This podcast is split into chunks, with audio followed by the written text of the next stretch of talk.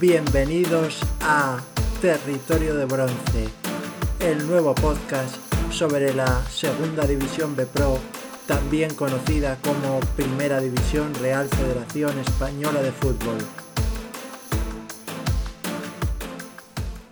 Muy buenas estimados amigos del Tiro de Bronce, muchas gracias por acompañarnos un podcast más. Vamos a hacer el resumen de lo que dio de sí la jornada número 13, analizando todos los partidos que se disputaron en la misma. Y bueno, el primero de todos los que vamos a comentar es el Racing de Ferrol 5 Celta B 0.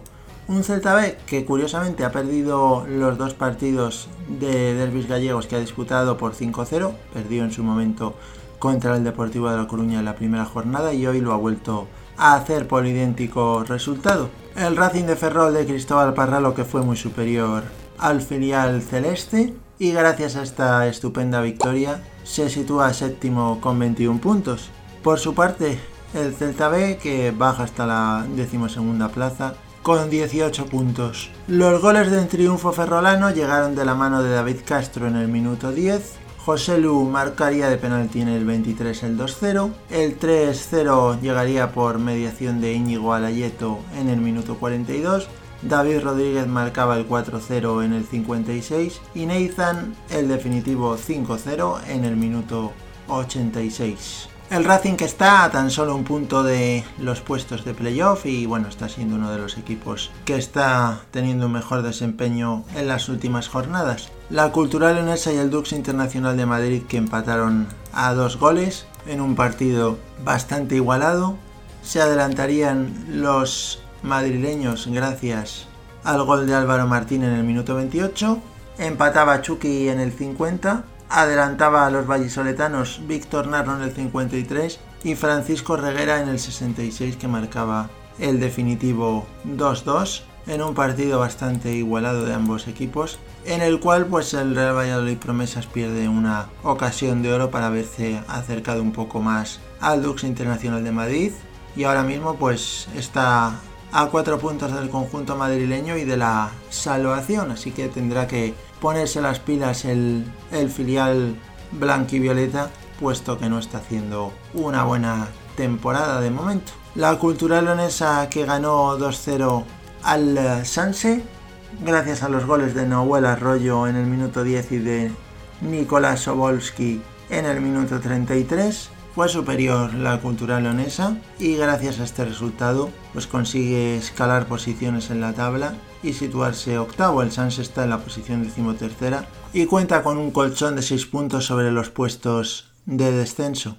Unionistas y Badajoz que nos brindaron un partido vibrante que terminaría con un empate a 2. Al final consiguió rescatar un punto el conjunto charro los goles de Gorka Santamaría por parte del Badajoz en el minuto 3 y en el 76 de penalti. Por parte del conjunto salmantino marcaría Luis Acosta en el 6 y el definitivo 2-2 llegaría por mediación de Cris Montes en el minuto 90.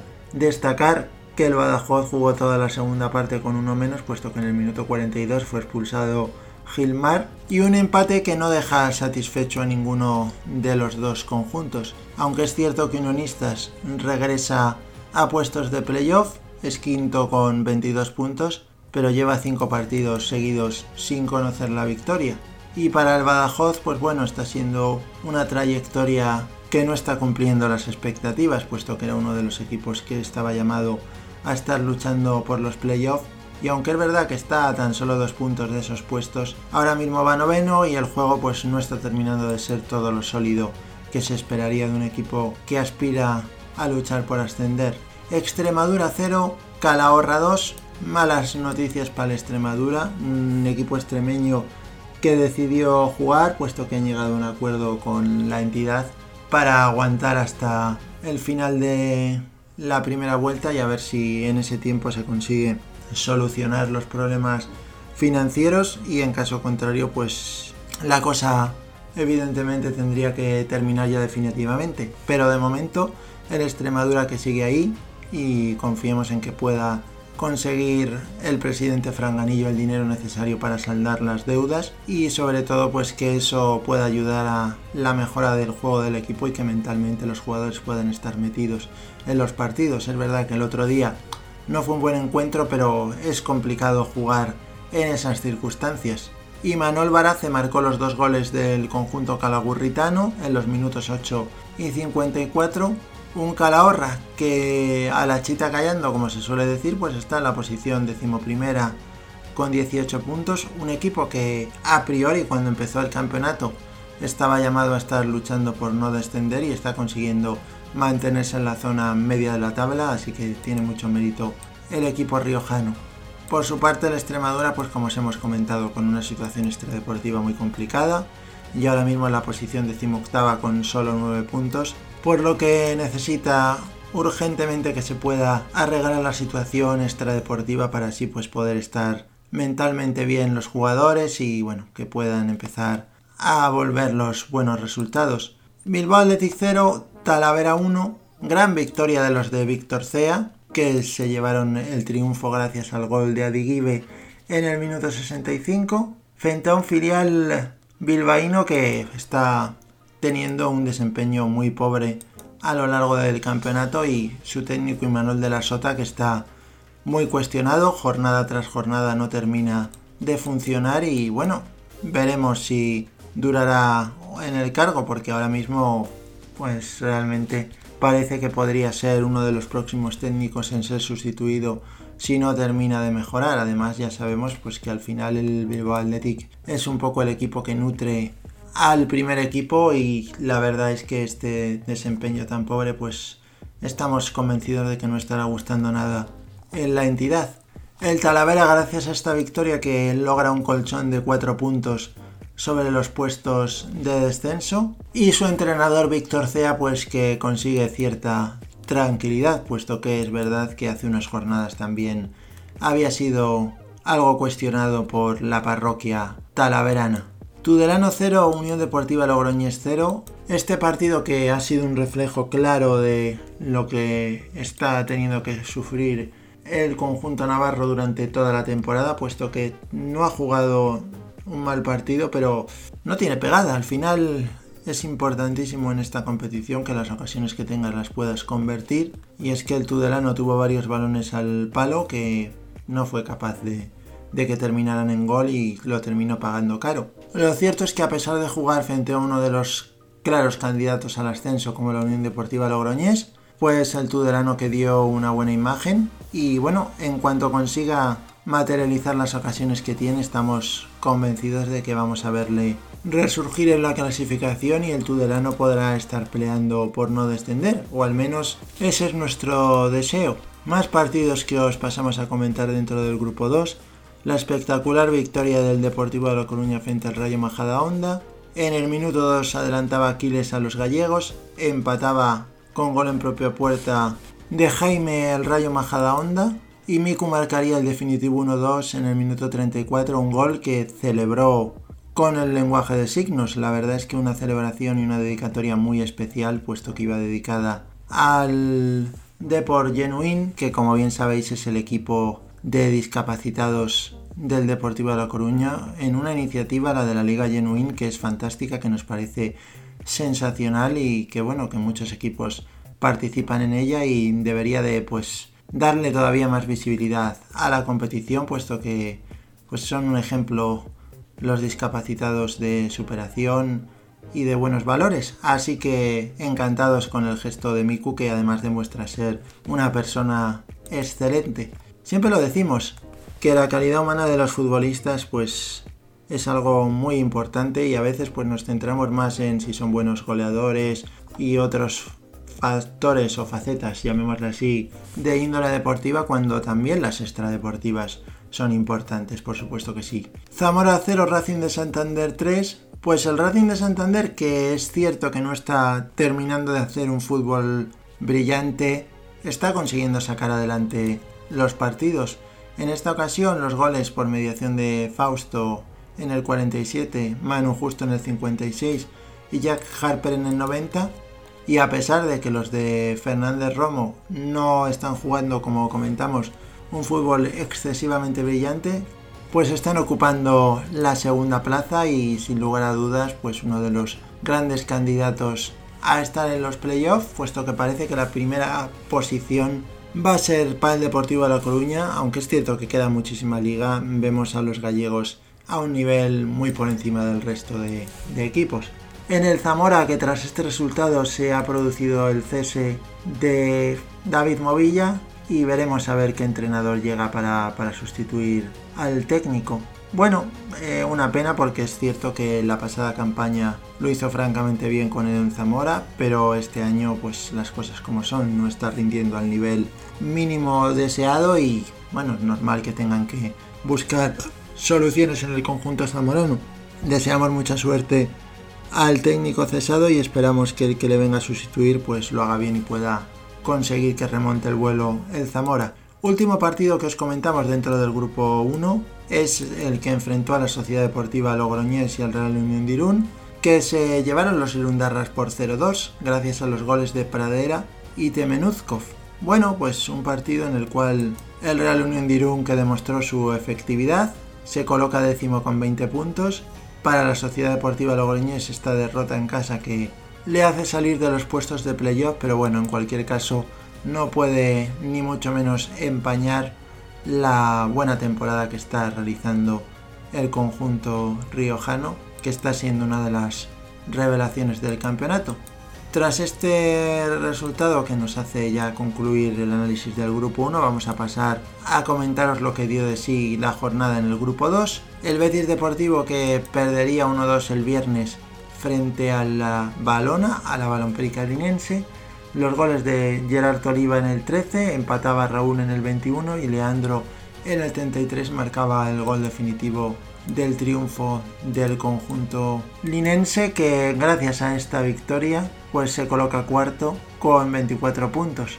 Para el Betis Deportivo supone bajar a la decimonovena plaza con 8 puntos y la verdad es que está teniendo un desempeño bastante flojo en las últimas jornadas, el filial bético. Andorra 1, Alcoyano 2, un partido marcado por la expulsión de Ebel en el minuto 41, el jugador del Andorra, a pesar de eso, se adelantaría el conjunto andorrano en el minuto 82 por mediación de Riverola, pero en los minutos finales lograba darle la vuelta el Alcoyano. Gol en propia puerta de Diego González en el 87 que suponía el empate y el 1-2 definitivo que llegaría por mediación de Antón en el minuto 90 un alcoyano que está haciendo una temporada magnífica y está ahora mismo ubicado en la séptima plaza con 21 puntos. El Andorra que es noveno con 19 en la zona media de la clasificación. Y bueno, como decíamos, pues el Alcoyano está siendo uno de los equipos que mejor rendimiento está teniendo en base a presupuesto y a las expectativas que había a principio de temporada, puesto que yo creo que todos hubiéramos coincidido en que era uno de los equipos llamados a estar peleando por no descender y está luchando por intentar colarse en los playoffs, así que muy meritorio lo que está logrando el Alcoyano. Real Madrid Castilla 3, Sabadell 0, un resultado que supone el adiós de Antonio Hidalgo al banquillo del equipo Youth. Los de Raúl González que ganaron gracias a los goles de la tasa en el 24 y a dos penaltis, uno anotado por Oscar Aranda en el 54 y el otro anotado por Doctor en el 61 fue muy superior el equipo de Raúl González, que la verdad es que está teniendo un rendimiento fantástico en las últimas jornadas con cuatro victorias seguidas y está consiguiendo remontar el vuelo en la clasificación. Ahora mismo octavo clasificado con 20 puntos y el Sabadell pues sigue en puestos de descenso con apenas 11 puntos y el nuevo técnico que sustituye a Antonio Hidalgo pues tendrá una difícil tarea de reanimar al equipo y poder hacer que empiece a ganar partidos. Es verdad que todavía queda mucho campeonato, pero o se ponen las pilas muy pronto o habría que descartarles para el tema de los playoffs. Así que veremos a ver porque eran a priori uno de los equipos que debería de haber estado arriba en este campeonato. Más partidos que os comentamos dentro del grupo 2. Unión Esportiva Costa Brava 1, Linares Deportivo 4. Adelantó a los linarenses Nando Copete en el 14, empataría Antonio Romero de penalti en el 17. Hugo Díaz marcaba el 1-2 en el minuto 28, el 1-3 llegaría gracias a Fran Lara en el 32 y el definitivo 1-4 con gol de Chaniz en el 84. Muy superior el Linares, un Linares que gracias a este resultado se sitúa, decimos esto, con 12 puntos a uno solo de el UCAM Murcia, que es el que marca, por así decirlo, la barrera de, de la salvación. Y no solo es el hecho de la victoria, sino la forma en la que lo consiguió el Linares, que fue muy superior, frente a una Unión Esportiva Costa Brava que se ha situado lamentablemente colista con 7 puntos y que no está jugando nada bien en los últimos partidos. Veremos cuánto dura Oriol Alsina en el banquillo, porque es cierto que la pasada campaña lo hizo francamente bien, pero en esta pues no está teniendo el resultado esperado y está claro que tampoco se puede mantener mucho más en el cargo si los resultados no llegan. El San Fernando que derrotó por 3-1 al Atleti, al Atlético Sanluqueño, en un partido marcado en parte por la expulsión de Lucas Gaucho en el minuto 67, puesto que hasta ese momento iba en empate el encuentro. Dopico marcaría el 1-0 en el 51, empataba Canillas en el 66 para la Leti y en los últimos minutos llegarían los goles de Ayala en el 80 y de Betty Canning en el 90 para dar el triunfo al conjunto isleño. Un conjunto isleño que había empezado la temporada francamente mal, pero que en las últimas jornadas lleva tres victorias seguidas y ha logrado salir de esos puestos de descenso. Lo que demuestra que cuando un equipo es capaz de acumular 3-4 victorias seguidas, pues puede conseguir remontar el vuelo y eso es lo que podría pasarle a otros equipos que están ahora mismo abajo, pero es cierto que bueno, pues al final hay que reaccionar, no todos lo hacen y el San Fernando lo ha hecho, así que desde aquí pues darles la enhorabuena por ello. La Leti que va en la posición decimosegunda con 18 puntos y bueno, no está haciendo un mal campeonato, es verdad que bueno, pues salió derrotada el pasado fin de semana, pero repetimos que está siendo un buen campeonato para el conjunto de Sanlúcar de Barrameda. Unión Esportiva Cornella 1, Sevilla Atlético 2, un resultado que permite al filial sevillista abandonar el puesto de colista y situarse en la posición decimoctava con 9 puntos. La verdad es que consiguió la victoria en un partido muy igualado. Los goles del conjunto de Nervión que llegarían gracias a Nacho Quintana en el 28 y Capi en el 59. Y Sacha Andreu que recortaría distancias para el Cornellá en el minuto 80. El Cornellá que baja la decimocuarta posición. De momento tiene 4 puntos de ventaja sobre los puestos de descenso, pero tampoco se puede confiar demasiado y bueno, tendrá que que volver a recuperar la senda de las victorias en las próximas jornadas. El Villarreal Bello y el Castellón que no jugaron su partido porque como bien sabéis estaba aplazado por los casos de coronavirus detectados hace unos días en el Castellón que le impidieron también jugar su anterior partido al equipo Oreyut y bueno pues con este partido que no se jugó el Atlético Baleares pudo ponerse líder de la competición tras ganar por 3-0 a Lucan Murcia es verdad que líder provisional porque cuando consiga disputar este partido el Villarreal B pues se verá si le quita el liderato al Atlético Baleares, pero bueno, de momento líder, durmiendo líder a lo largo de, toda esta semana. Goles de Dioni en el minuto 9, Vilarrasa en el 72 y Manel Martínez en el 82 para darle el triunfo a un Atlético Baleares que está haciendo un campeonato magnífico y bueno, pues ostenta el liderato y estamos convencidos de que va a ser uno de los grandes candidatos al ascenso. Por su parte, Lucán Murcia de Salva Ballesta, pues que no jugó un buen partido.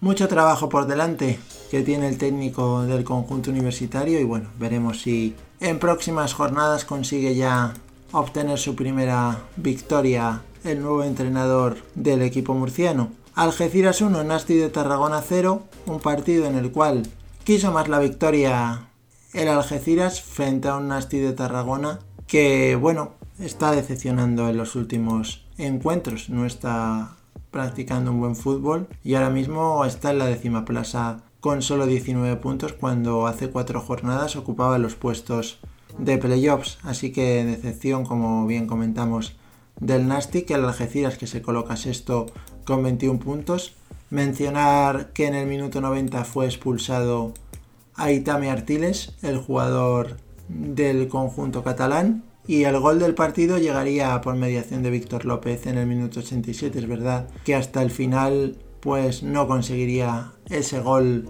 el equipo algecireño, pero fue el que más buscó el triunfo y un resultado que fue sin lugar a dudas justo. Albacete 2, Barcelona B0, buen triunfo de los albaceteños gracias a los tantos de Manu Fuster en el minuto 9 y en el minuto 46.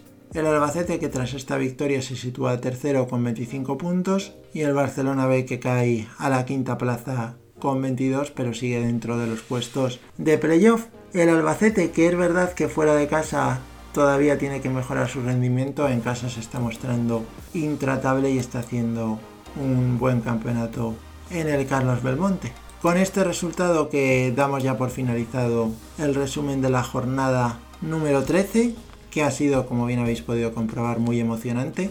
Vamos rápidamente a mostraros las clasificaciones y ya con eso pues cerraremos este podcast. En el grupo 1, líder el Deportivo de La Coruña con 29 puntos, segundo el Racing de Santander con 26, tercera la Unión Deportiva Logroñés con 24 puntos, el Rayo Majadahonda es cuarto con 23 puntos, Unionistas quinto con 22, Sociedad Deportiva Logroñés y Racing de Ferrol sexto y séptimo respectivamente tienen 21 puntos ambos. La Cultural Leonesa, el Badajoz y el Real Unión de Irún que tienen los tres equipos 20 puntos en las posiciones octava, novena y décima. El Calahorra es décimo primero con 18 puntos, los mismos que el Celta B que ocupa la posición decimosegunda. Décimo tercero es la Unión Deportiva Sanse con 17 puntos, cuarto el Dux Internacional de Madrid con 15 puntos, quinto el Talavera con idéntica puntuación, sexto ya en puestos de descenso Bilbao Athletic con 11 puntos, los mismos que Valladolid Promesas que es séptimo, el Extremadura que ocupa la decimoctava posición con 9 puntos, el Zamora noveno con 8 puntos y el Tudelano en el puesto número 20 con 4 puntos. En lo que respecta al grupo número 2, la clasificación está como sigue a continuación. Líder el Atlético Baleares con 26 puntos. Segundo el Villarreal B con un partido menos con 25 puntos. Tercero el Albacete con 25 puntos. Cuarta la Balona, Real Valladolid Linense con 24 puntos. El Barcelona B que es quinto con 22 puntos. Algeciras sexto con 21, los mismos que Alcoyano séptimo. Real Madrid Castilla octavo con 20 puntos. Con 19 puntos están el Andorra y el Nasti de Tarragona, noveno y décimo clasificados respectivamente. El Castellón, que tiene dos partidos menos, está décimo primero con 18 puntos, los mismos que tiene el Atleti, que es décimo segunda. El San Fernando, décimo tercero con 17 puntos. El Cornellá, décimo cuarto con 16 puntos. UCAM Murcia, décimo quinto con 13 puntos. Y ya en puestos de descenso, Encontramos al Linares Deportivo, decimos esto, con 12 puntos, Sabadell decimos séptimo con 11 puntos, Sevilla Atlético décimo octavo con 9 puntos, Betis Deportivo décimo noveno con 8 puntos y cerrando el grupo 2 la Unión Esportiva Costa Brava con 7 puntos. Bueno, esta ha sido la clasificación tras la jornada número 13 que ha sido apasionante y estamos seguros de que en las próximas jornadas se va a seguir manteniendo la emoción en esta primera Red Footers que a nivel de fútbol sin lugar a dudas está cumpliendo las expectativas creadas. Así que nada, con esto ya nos despedimos de vosotros. Bueno, primero recordaros que hay una cuenta en Twitter que muchos ya seguís, que es arroba la primera RFF y se está convirtiendo en una de las cuentas de referencia para seguir la actualidad de la competición. Así que nada, os animamos a que nos sigáis por allí. Y en segundo lugar, pues comentaros que estamos preparando un sorteo navideño. Muy pronto os daremos todos los detalles. Y nada, nos despedimos ya de todos vosotros, ya sabéis. Buen fútbol, alegría y buen humor. Cuidaros mucho amigos. Un saludo.